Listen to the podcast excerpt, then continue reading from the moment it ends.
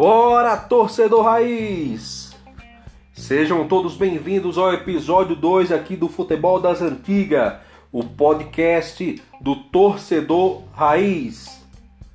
Hoje vamos falar do polêmico jogo Flamengo e Atlético Mineiro pela Libertadores de 1981.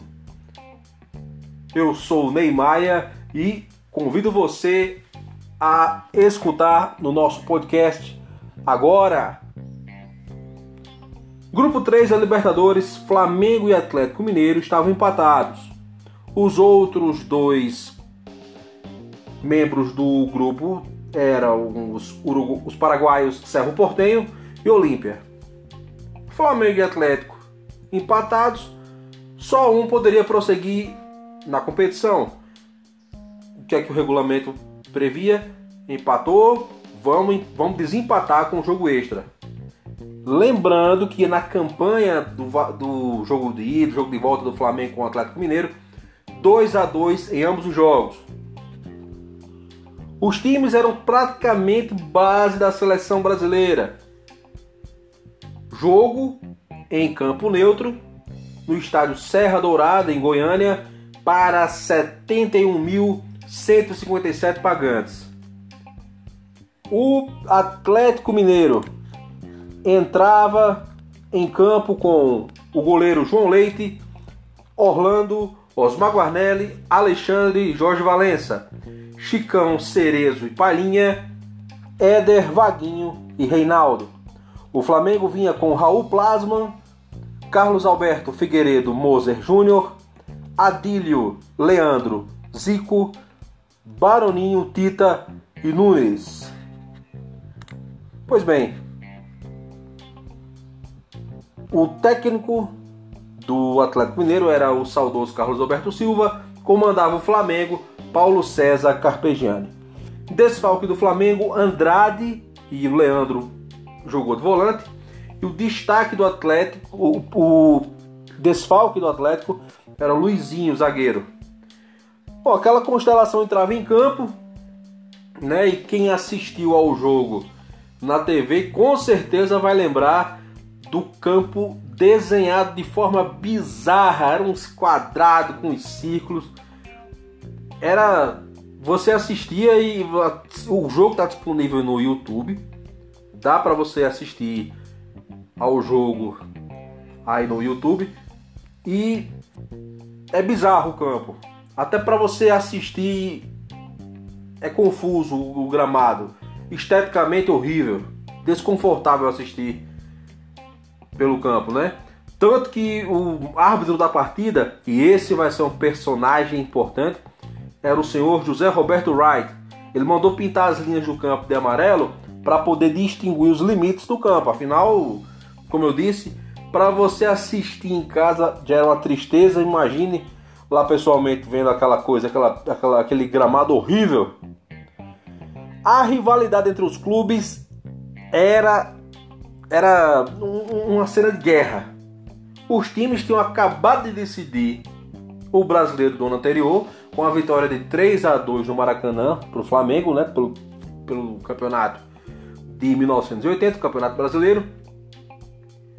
E nesse clima de guerra, a pessoa que visivelmente estava mais nervosa, como todo mundo percebeu, até a transmissão da Globo foi Luciano do Vale, percebeu a maneira nervosa que o Zé Roberto Wright estava naquela partida, estava se comportando meio nervoso, muito exagerado. E sabe quem a Globo convidou para comentar a partida?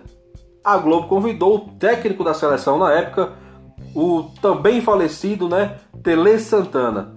E ele disse na transmissão que o Wright estava nervoso, estava mais nervoso do que os jogadores. Começou o jogo, Logo com 6 minutos, Cerezo recebe o amarelo porque puxou a camisa de Tita. 21 minutos, Palhinha recebe o amarelo, fez, fez a sua segunda falta. 23 minutos, Vaguinho deixa o pé na dividida com o lateral Júnior, né? Também recebe amarelo. 29 minutos, Éder toma o amarelo. E com 30 minutos, o amarelo para Moser. Então, ou seja, eu quis dizer com isso que o jogo estava pegado, evidentemente. Era clima de guerra. Só que aos 33 minutos aconteceu o lance que desandou a partida. Reinaldo faz falta em Zico. Um lance que, na interpretação de muitas pessoas, merecia o cartão amarelo. Só que Wright expulsa Reinaldo. Mais uma vez eu reforço o, o nervosismo. Até o próprio Reinaldo falou para os repórteres fora do campo, disse o seguinte: abre aspas, não entendo o Zé Roberto, completamente intranquilo.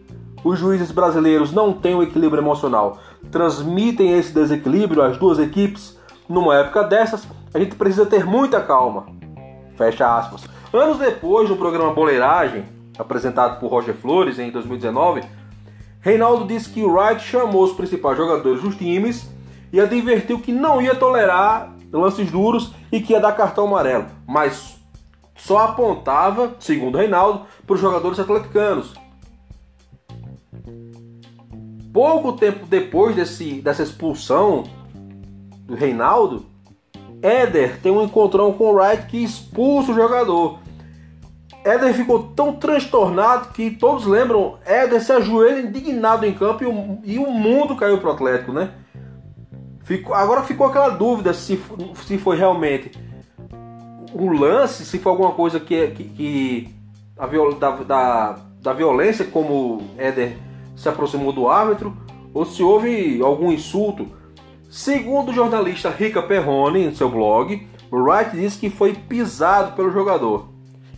Aí a diretoria do Atlético invade o campo, né? Na confusão, Palhinha, Chicão e o técnico do Atlético, Carlos Alberto Silva, também foram expulsos. Aí, amigo, a diretoria mandou o Atlético sair de campo, é aquele bafafá, aquela confusão, mas depois volta para o jogo. Já o pessoal recebendo a instrução para fazer cera, simular contusão.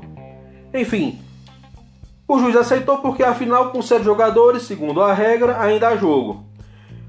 Só que o João Leite, o goleiro João Leite, cai na área reclamando de contusão. Só que quem disse que os médicos e a, e a maca, os maqueiros, foram autorizados para entrar? Sequer Zé Roberto Wright parou o jogo. O Wright perdeu a paciência e expulsou o goleiro. Então, com seis em campo, fim de jogo, regra é regra, né? E sem querer ser advogado do diabo, o árbitro, o Zé Roberto Wright, não era um qualquer. Ele era o melhor árbitro do Brasil e, hoje, e até hoje é reconhecido como um dos melhores da história. Todo mundo sabia que é um árbitro de personalidade forte, sabia que ia ser desse jeito mesmo no jogo. Que ia ter uma postura forte. Inclusive, nessa mesma competição, na mesma Libertadores de 81, José Roberto Wright foi eleito o melhor árbitro. Inclusive, o ex-árbitro defende até hoje suas decisões. Não se arrependeu de maneira nenhuma. Dias depois, a Comembol declarou o Flamengo vencedor do jogo. E o resto é história, né? O Flamengo segue, seguiu na competição, venceu o torneio continental, foi campeão da Libertadores de 1981. E todo mundo sabe que o final dessa história, a, a conclusão dessa história, foi a o vencedor foi o, a, o Flamengo foi vencedor da taça da Copa Intercontinental, Mundial Interclubes no Japão, ganhando do Liverpool. Então é isso, pessoal. Espero que vocês tenham gostado dessa história, dessa, desse jogo polêmico que foi Flamengo e Atlético Mineiro pela Libertadores de 1981. Muito obrigado pela sua audiência. Compartilhe o nosso podcast entre em contato com a gente, mande sugestões e não se esqueça, aqui no Futebol das Antigas é a casa do torcedor raiz.